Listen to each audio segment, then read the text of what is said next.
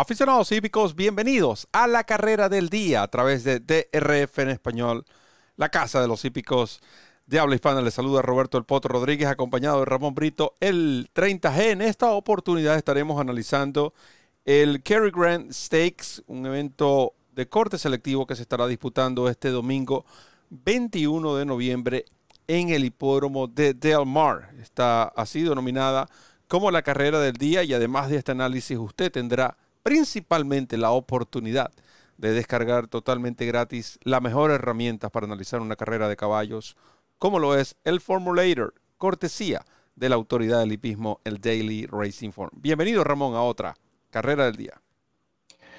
Gracias, Roberto. Un saludo para ti. Un saludo a todos los amigos que nos siguen a través del canal de YouTube de DRF en español, la Casa de los Hípicos de Habla Hispana, nuestra casa, su casa y de nuestra parte bienvenidos a este nuevo episodio de la carrera del día en nuestro idioma de miércoles a domingo, nuestro análisis en video, la descarga gratuita del Formulator, el programa de carreras interactivo más cómodo, más práctico y más efectivo del mercado, cortesía por supuesto de el Daily Racing Form, la autoridad del hipismo en los Estados Unidos y Norteamérica. Recuerda que para apostar en esta competencia o en cualquier competencia eh, norteamericana puedes utilizar el código double, doble en inglés. ¿Para qué? Para duplicar tu primer depósito hasta 250 dólares cuando abras tu cuenta como nuevo cliente en DRF Bets, que es la plataforma de apuestas del Daily Racing Form. No olvides que ciertas condiciones y restricciones aplican. Visítanos en drf.com español, haz clic en el enlace que dice apuesta a las carreras y allí conocerás los requisitos y métodos de pago para suscribirte, jugar y ganar con DRF Bets, la plataforma de apuestas del Daily Racing Form. ¿Quiénes presentan para ustedes la nómina de esta ah, carrera? Ah, hasta siete ejemplares de tres y más años fueron inscritos, siete furlongs, 100 mil dólares en premios a repartir. Es la octava competencia de este domingo 21 de noviembre en el hipódromo de Del Mar nos referimos a el Kerry Grand Stakes, por supuesto, carrera que nosotros estaremos analizando para ustedes a continuación. El análisis de Ramón Brito, el 30G. Gracias, Roberto. Una carrera que no deja de ser pareja a pesar de que la nómina es bastante reducida, como ya lo vieron ustedes en pantalla. Y vamos a indicar dos ejemplares tratando de asegurar el acierto. Eh, uno de ellos, y es el que más me gusta, eh, es Non Above the Law, número 2, el pupilo de Peter Miller, hoy por hoy eh, en sus últimos días como entrenador, por lo menos anunciando el retiro a partir del día 29. Este potro de tres años eh, ciertamente va a correr por primera vez contra los ejemplares maduros, pero su campaña es bastante buena. Este es un animal que ha corrido 15 veces, tiene seis primeros, dos segundos, un tercero. Es un caballo que tiene buena experiencia tanto en grama como en arena, es decir, es un caballo muy versátil este hijo del japonés Car Conti. Este caballo tiene a su favor algo muy importante. Él ganó, a pesar de que fue una carrera en grama, pero ganó un evento grado 2 que fue el Del Mar Derby el pasado 4 de septiembre, precisamente en este hipódromo de Del Mar. Y yo creo que esa carrera lo acredita porque eh, demostró el caballo que tenía con qué superar este compromiso tan exigente, porque estamos hablando de un evento de grado, y lo hizo y lo hizo bastante bien. Un buen remate final con la monta de Joe Bravo, quien nuevamente va a ser su jinete. Y pienso yo que esta carrera le da una suerte de jerarquía a este caballo non above the law. Un caballo que más allá de eso, pues mantiene buena forma, buena condición. Eh, quizá la única incógnita es cómo se va a desenvolver ante, ante los ejemplares de mayor edad. Pero más allá de eso, pienso que va a ser muy difícil de derrotar este número 2 non above the law. Eh, voy a colocar como enemigo a un caballo que va en ascenso, que es eh, Positivity, número 3, el pupilo de Doug O'Neill, que va a conducir eh, Juan Hernández o JJ Hernández. Este es un caballo tresañero, pero este sí ha tenido experiencia contra los caballos maduros. En sus tres últimas carreras, todas eventos comunes, todos eventos de optional claiming, pero ya por lo menos tiene ese fogueo de haberse enfrentado con ejemplares de mayor edad y se los viene de ganar a los maduros en su eh, más reciente presentación, una carrera de 7 furlongs, un optional claiming, donde además de eso eh, obtuvo la mejor cifra de velocidad de su campaña hasta el momento, logrando un 97 de Bayer. ¿Esto qué quiere decir? Esto quiere decir que es un ejemplar que va precisamente en ascenso, que es un ejemplar que está evolucionando, eh, vuelven a intentar una carrera selectiva con él porque atraviesa un buen momento, tiene buena forma reciente. Eh, me gusta mucho la monta de J.J. Hernández sobre este caballo y pienso que eh, es una buena alternativa, incluso una alternativa que puede representar un buen dividendo, este número 3, Positivity número 3. Así es que me quedo con esta fórmula de dos ejemplares que en orden de preferencia son los números 2 y 3. 2 y 3 para ah, Ramón Brito en esta carrera.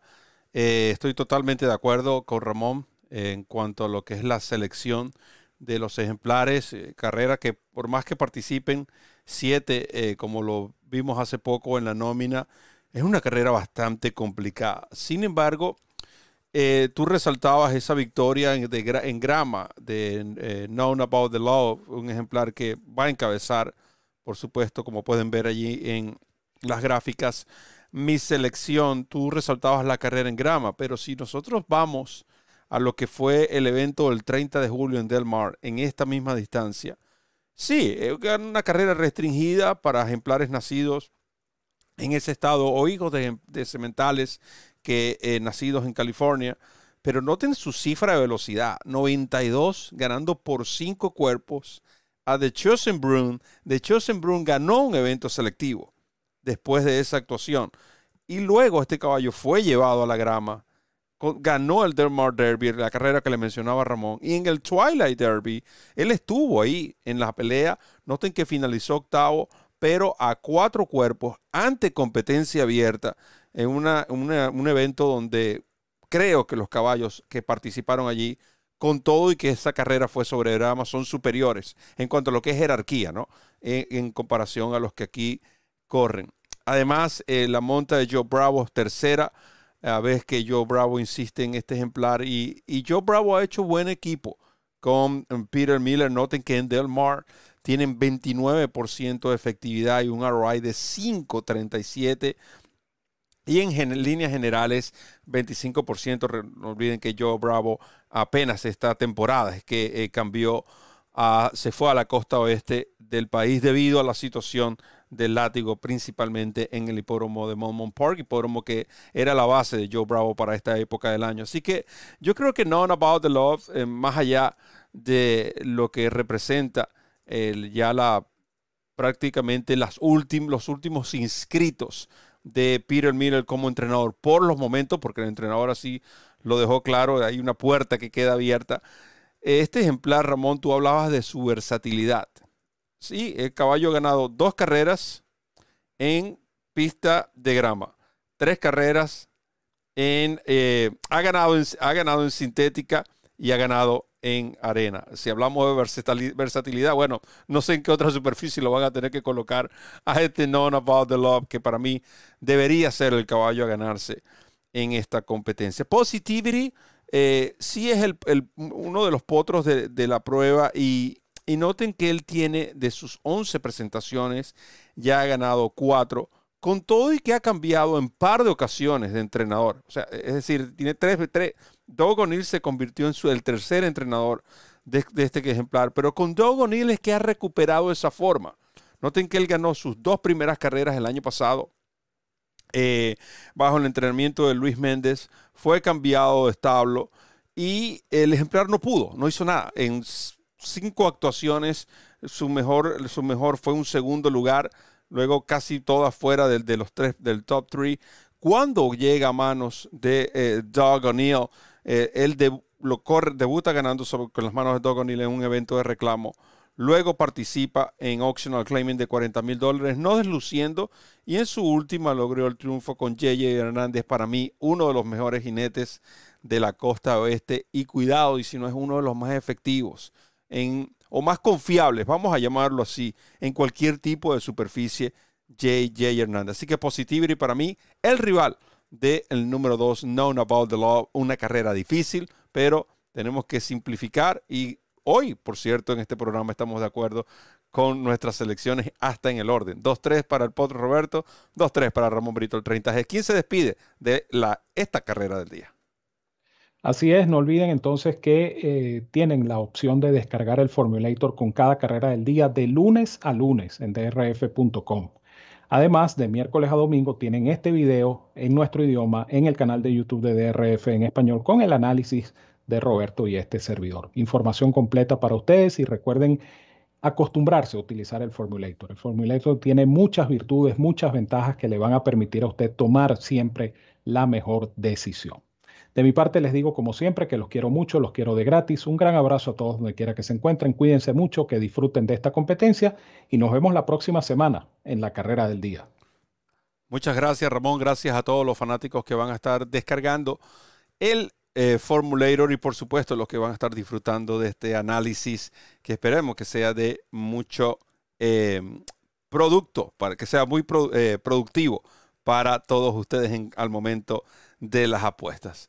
De mi parte, solo me queda decirles que recorran la milla extra. Hasta el próximo programa.